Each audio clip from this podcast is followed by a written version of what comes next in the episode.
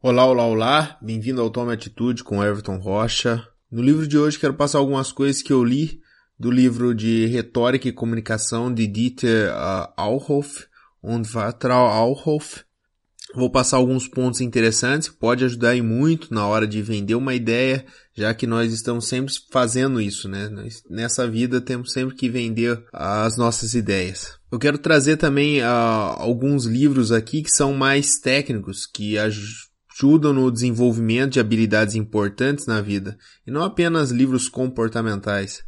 Claro que eu entendo que o livro é do comportamento que surge tudo.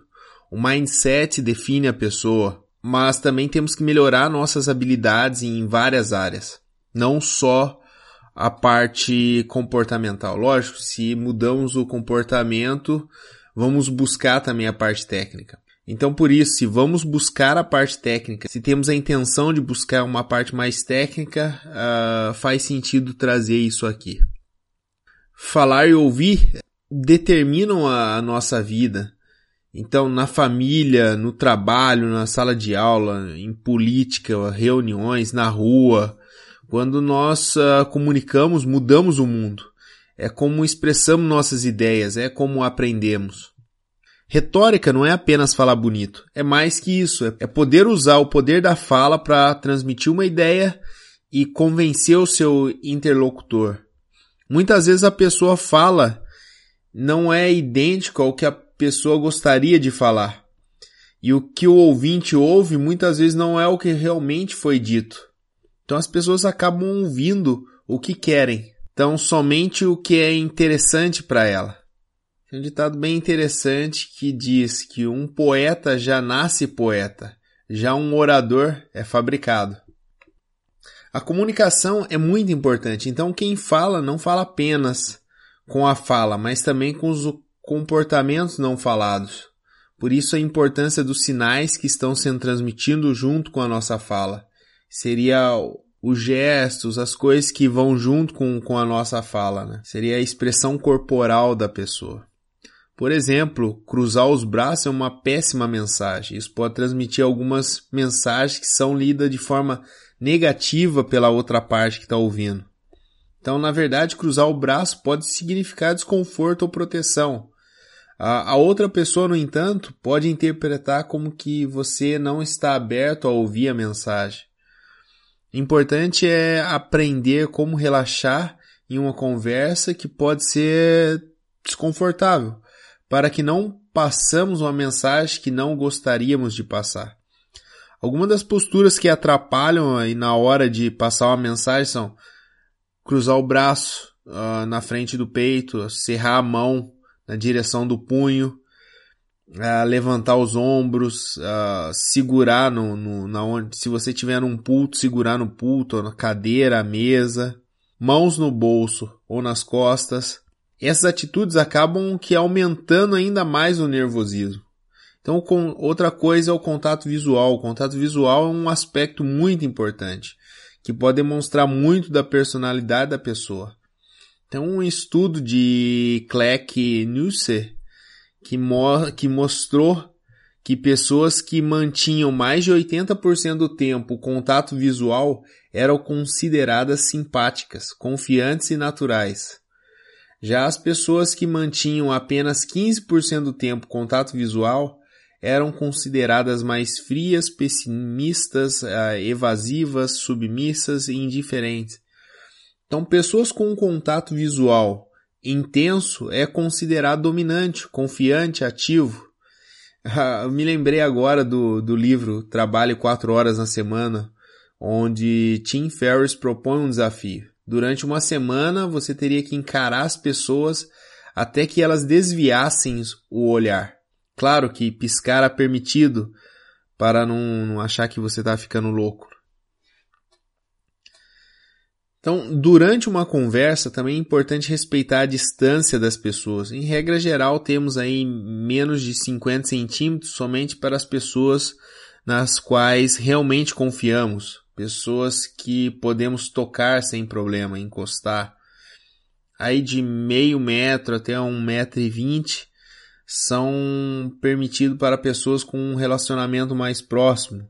Aqui pode haver um contato físico, mas não chega tão perto ao ponto de se ouvir a respiração do outro. E mais longe disso é quando você já não tem uma intimidade com, com a pessoa, né? Mas é claro, isso varia de cultura, de país, até mesmo dentro do Brasil temos diferença nesse aspecto. Mas é, é bom tomar cuidado aqui, porque eu conheço pessoas que chegam muito perto para conversar e, claro, isso pode causar um desconforto. Na hora de falar, o som que atinge o canal auditivo da outra pessoa também tem um papel importante. E coisas como voz, pronúncia, ênfase são importantes para aumentar a probabilidade de que a mensagem que queremos passar vai ser interpretada da forma certa pelo nosso interlocutor. O tom faz a música. Existe um estudo que mostra que pessoas que falam um pouco rápido, um pouco alto e com uma variação no tom parecem mais convincentes. Mas claro, não vamos sair gritando. O ponto aqui é não falar pelo nariz ou como se estivesse com medo de algo. Para isso aqui existem alguns exercícios que podem auxiliar no domínio da expressão verbal, como ler em voz alta. Ah, pega lá um texto ou um artigo de jornal e pense quando você uh, poderia ler em voz alta. Ah, planeja sua fala, as pausas curtas, as pausas longas, quando precisa de uma pausa para respirar fundo. Marque também quando ler rápido, quando ler devagar, quando em voz alta, quando em voz baixa. Aí você pode gravar essa fala e ouvir algumas vezes até que você esteja satisfeito, até que você possa implementar as melhorias que você acha que sejam necessárias. Além de todo o poder da retórica, vem um fator que é decisivo para se ter sucesso ou fracasso durante uma conversa, que é um engajamento percebido. Os oradores que conseguem demonstrar engajamento que é um comprometimento pessoal, uma participação na causa, eles conseguem transmitir isso para os seus interlocutores e aparentam ser mais convincentes. É, engajamento não se aprende, mas podemos aprender técnicas para que o nervosismo não esconda o nosso engajamento. Compreensibilidade. O efeito das palavras ditas depende muito de quando o ouvinte conseguiu compreender o que foi dito. Para um texto escrito, a pessoa tem o controle da velocidade de leitura. Ela pode ver o índice, ter uma ideia do texto que ela vai ler, ela pode ler várias vezes as passagens mais complicadas, pode consultar ah, palavras difíceis ou que ela não, não sabe o que significa, como termos técnicos ou palavras estrangeiras. Estudos mostram que ouvintes fazem um julgamento muito rápido de uma conversa e o tempo que a pessoa que está falando tem para convencer a outra a continuar ouvindo é cerca de 3 minutos.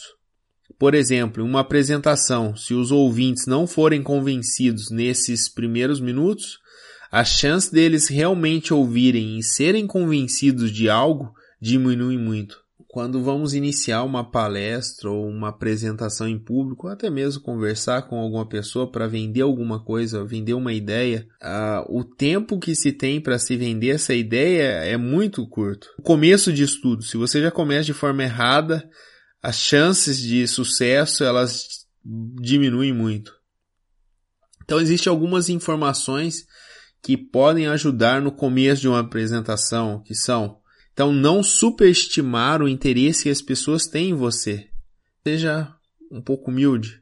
Então, não, não subestimar os cumprimentos. Então, vai lá, cumprimente a plateia, uh, as pessoas que estão ali te ouvindo, seja cordial.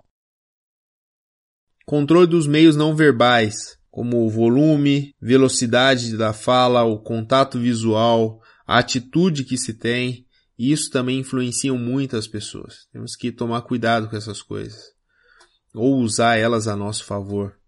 Então, avisar ou limitar o tema para que se passe uma maior confiança. Às vezes, quando estamos falando de alguma coisa, tem algum tema que não temos muito conhecimento.